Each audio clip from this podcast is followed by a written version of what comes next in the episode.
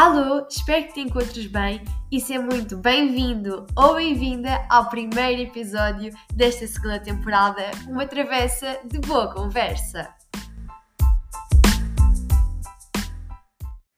Bem, não sei quando é quem me está a ouvir, mas eu estou na universidade e já voltei às aulas, portanto já comecei o segundo semestre e honestamente não me apetecia nada, porque entre o primeiro semestre e o segundo só tive quatro dias de férias, portanto sinto que nem deu propriamente para descansar, nem para repor todas as energias. Mas pronto, é o que é. Um, relativamente ao tema do episódio de hoje, vai ser muito à volta da universidade.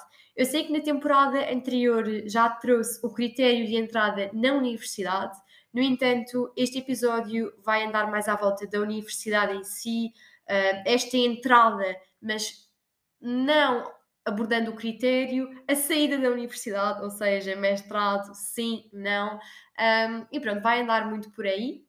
No entanto, antes de começar, esta semana um, surgiu-me um pensamento que, honestamente, eu penso que já me tinha surgido antes, ou já tinha tido esta conversa com alguém, que é o seguinte: eu sinto que é importante nós estabelecermos os nossos limites antes das situações acontecerem na nossa vida. Ou seja, Imaginando que eu estou numa relação e alguém me trai, eu tenho duas opções: ou perdoo a pessoa ou termino a relação. O que é que vai acontecer?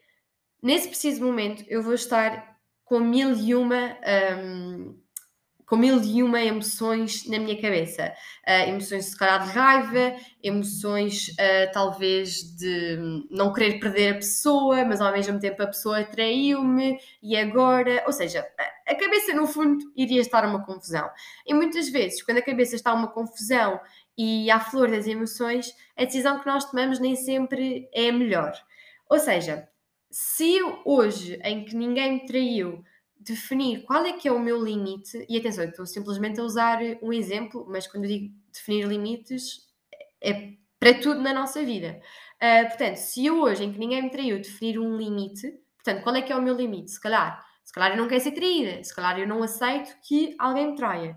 Então, quando chegar a esse, a esse momento em que isso acontece, eu já sei o que fazer, porque o meu eu racional, ou seja, quando eu não estava toda envolvida nesses pensamentos e emoções, eu já tinha percebido o que, é que era melhor para mim. Então, esse, por muito que o meu eu emocional queira, pronto, fazer algo, eu sei que a longo prazo isso não vai ser o melhor para mim. E claro que podem existir erros, ou seja, o nosso eu racional não tem que estar 100% certo, o, pronto, o emocional às vezes até pode estar, no entanto, sinto que pode prevenir várias situações. Portanto, se achares interessante este pensamento e este ponto de vista, também podes adotar para a tua vida. Passando aqui agora a outro ponto, antes de entrarmos no episódio. Um, eu sigo um rapaz que é o Fred Canticastro, não sei se conheces ou se já ouviste falar. No entanto, se por acaso não conheceres, uh, pesquisa no Google ou no Instagram, porque honestamente eu acredito que é uma pessoa bastante interessante para, para nós seguirmos e que realmente acrescenta valor. Uh, mas pronto, então, porquê é que eu estou a falar dele? Ele lançou um projeto que é um Life MBA que eu acho o conceito incrível. Eu já tinha falado com alguns amigos e familiares sobre uma questão, que é, nós quando estamos na escola, portanto, na pré-primária, na primária, um, no nono, no secundário, pronto, o que seja, nós aprendemos. Mas aprendemos o quê? Aprendemos geografia, história, um, físico-química, ciências, mas não aprendemos aspectos reais da nossa vida. Não aprendemos sobre autoestima, não aprendemos sobre o sono, sobre relações. E este Life MBA traz-nos isso, traz-nos ferramentas e aprendizagens que nós não aprendemos na escola quando se calhar devíamos. E eu acho isto mesmo interessante. É um programa de um ano Uh, atenção, isto aqui não é qualquer patrocínio e não há nenhum código de desconto. Simplesmente eu achei que era um programa bastante interessante e para quem me está a ouvir pode não conhecer e até pode querer aderir ao programa. Pronto, é um programa de um ano, está dividido em trimestres e cada trimestre tem um tema principal. O primeiro é dedicado ao corpo e à mente, o segundo, amor e relações, o terceiro, carreira e propósito e o último, dinheiro e lifestyle. E dentro destes temas maiores, a cada semana ou mês, pronto, isso aí não sei bem, uh, vamos nos focando em temas mais pequeninos. Por exemplo, dentro do corpo e mente, fala-se sobre sono, sobre autoestima e acaba por ser bastante interessante porque são coisas essenciais na nossa vida e que nós muitas vezes não temos um, a oportunidade de aprender e de realmente parar e adquirir ferramentas. E, e pronto, e aqui acabamos por ter. Claro que se calhar para pessoas que não recebem dinheiro é caro, e claro que caro é subjetivo, é, é apenas a minha perspectiva, porque é assim, são cerca de mil euros. Para quem não trabalha, é complicado. Para quem trabalha, é mais possível, e apesar de assim, quando nós olhamos para o valor, até poder parecer caro, são coisas importantíssimas da nossa vida e que a vão melhorar. Portanto, acabam por ser quase, acaba por ser quase um programa que não é o dinheiro não paga, mas mas mais ou menos, pronto. Sinto que vocês perceberam. Entrando agora aqui no, no tema do episódio, como é que eu vou guiar? Uh, vou falar sobre a entrada na universidade, depois ali uns aninhos dentro da universidade, sair da universidade e depois o facto de nós talvez não explorarmos todas as nossas opções de vida. Portanto, começando pela entrada na universidade, nós temos dois caminhos Entrar ou não entrar? Começando pelo não entrar, na minha perspectiva, as pessoas não têm todas que entrar na universidade. E por dois motivos. Primeiro, o que elas querem fazer da vida pode não se encontrar numa universidade.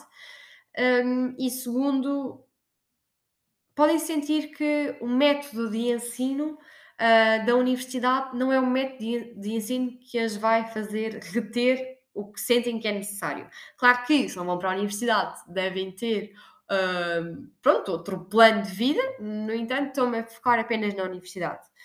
Portanto, excluindo agora, essa, não é excluindo, mas pronto, tendo em conta que já abordei, passando agora a outro ponto que é entrar na universidade, nós podemos acertar, entre aspas, no curso ou errar no curso. E no meu ponto de vista, ambos são ótimos. É ótimo eu entrar num curso e saber que aquilo é para mim, ou seja, parece que eu, sinto, que eu me sinto motivada e pronto, não perdi, entre muitas aspas, aquele ano. No entanto, também acho importante nós errarmos no curso. Porquê? Porque nós sabemos que nós não gostamos daquilo. Se eu vou para a medicina e ao final do ano percebi que odiei medicina e vou para a arquitetura e percebo que amo arquitetura, quando eu tiver 40 anos, eu vou olhar para trás e vou perceber, ok, eu amo arquitetura, mas eu também tinha uma paixão de medicina e percebi que odiei do que ter 40 anos, olhar para trás e hum, perceber que, ok, eu amo arquitetura, mas eu nunca experimentei medicina. Portanto, e se? E pensar neste e se pode ser mesmo horrível e matador. Portanto, acaba por ser importante nós também errarmos. Eu lembro-me de, uma vez, ter tido uma conversa com uma amiga e ela me dizer assim: às vezes é mais importante tu saberes o que não queres do que saberes o que queres. E na altura eu refleti e fez-me bastante sentido. Isto porquê? Porque quando nós sabemos do que é que nós gostamos e queremos, eu quero tanta coisa e eu gosto de tanta coisa que parece que existem mil caminhos à minha frente e eu não sei para onde ir. Enquanto que quando eu me começo a focar no que eu não quero e no que eu não gosto, eu vou limpando opções e o caminho vai ficando mais estreito e vai ficando com menos nevoeiro, digamos assim. Um, pronto, depois, passando agora aqui para esta vertente da universidade em si, passa ao primeiro ano, um, mas depois ali, quando nós começamos a estar a meio do segundo, terceiro, eu sinto que nós começamos a ser bombardeados com perguntas sobre o mestrado. Perguntas provavelmente, talvez de amigos, de familiares, de conhecidos. No entanto, às tantas dessas perguntas acabam por ser chatas, porque nós podemos não saber. É legítimo não saber. Nós temos três anos de licenciatura, muitas vezes licenciaturas pouco práticas e muito teóricas. Portanto, como é que é suposto eu chegar ao final e eu saber exatamente qual é que é o mestrado que eu quero seguir? Às vezes não dá, não sabemos. E hum, eu assumo muito esta questão de, de perguntar sobre o do mestrado, aquela questão dos tios e das tias nos almoços de família perguntarem então namorada, então e namorada? Às vezes nós não estamos virados para aí. E às vezes no mestrado é exatamente a mesma situação. Nós não sabemos, nós não conseguimos saber uh, o, que é que, o que é que nós realmente gostamos porque não tivemos oportunidade para pensar. uh, porque não tivemos oportunidade para perceber que é aquilo, ok? Um, portanto, sinto que tanto de amigos como de familiares, às vezes é melhor colocar um pé no travão nessas perguntas. E atenção, eu já fiz essas perguntas sobre o mestral, mas se agora alguém me vier fazer, eu se calhar posso ter, pronto, a cabeça clara relativamente a esse aspecto, mas outras pessoas podem não ter. Portanto, é melhor não estar constantemente a perguntar. Um, e isto leva-me ao quê? Ao mestrado sim ou não? Lá está, as pessoas são livres novamente de fazerem uh, mestrado ou não fazerem, mas eu acho que a questão não é bem fazer ou não fazer, é quando fazer. Porque há pessoas que querem fazer logo a seguir à licenciatura, há pessoas que querem parar um ano uh, ou parar dois e depois voltar a estudar e voltar ao mestrado. No entanto, eu sinto que quando falo com pessoas, a opinião geral é: hum, ok, tu terminas a licenciatura, tu vais para, hum, para mestrado logo, imaginando que não vais para mestrado logo e começas a trabalhar, um, tu não vais querer voltar a mestrado porque vais começar a ganhar o teu dinheiro. E eu acho que as opiniões são válidas, no entanto, é importante nós percebermos que são apenas opiniões. E muitas vezes a opinião que nós trazemos connosco reflete tudo o que nós já vivemos. Uh, portanto, a opinião que as pessoas dizem é, se calhar, porque elas passaram por isso, porque uh, amigos ou conhecidos passaram por isso. Uh, no entanto, é importante nós não desvalorizarmos também o que nós sentimos. Porque, por exemplo, eu, olhando para mim, e olhando para a minha pessoa, eu sinto que tenho e gosto de aprender, tenho a necessidade de aprender e gosto de fazer coisas diferentes e novas. E não era por parar um ano uh, ou dois anos que não ia ter essa vontade de, de um mestrado e de me especializar. No entanto, se calhar outras pessoas uh, que também estão na licenciatura comigo, seria impensável pararem um ano, começarem a ganhar dinheiro e depois fazer mestrado, porque a motivação podia já não estar lá. Ou seja, é importante nós ouvirmos as opiniões das pessoas que nos são próximas, no entanto, também é importante olharmos para nós e perceber, ok, como é que eu iria reagir nesta situação. Isto aqui também porque o mestrado é algo que não é propriamente barato em algumas universidades. Uh, portanto, às vezes, ir para um mestrado só porque todos os nossos amigos vão, uh, ou ir para um mestrado porque nós não queremos perder um ano e queremos uh, entrar no mercado de trabalho da melhor forma, às vezes pode não ser o melhor, porque podemos entrar num mestrado e pode, podemos entrar no que nós não queremos. E atenção, nós também podemos trabalhar, ter uma perspectiva sobre o que é essa área, por exemplo, eu trabalhar em marketing e depois ir tirar uma licenciatura em marketing, voltar ao mercado de trabalho e odiar. Ou seja, é tudo válido. No entanto, é importante nós termos este, isto na nossa cabeça, que é como é que nós iríamos agir nessa situação. Pronto, portanto, já falei desta parte de entrada, desta parte de saída. Resta-me agora um aspecto que para mim é importantíssimo, que é nós explorarmos as nossas opções de vida. Que eu sinto que normalmente não acontece. Claro que pode não haver essa disponibilidade, pronto, da parte dos nossos pais monetariamente, no entanto, quando há, a minha perspectiva é que nós mesmo assim não exploramos as nossas opções de vida. E o que é que eu quero dizer com isto? É o seguinte, normalmente uh, nós só sabemos o que queremos ou o que gostamos de fazer quando experimentamos.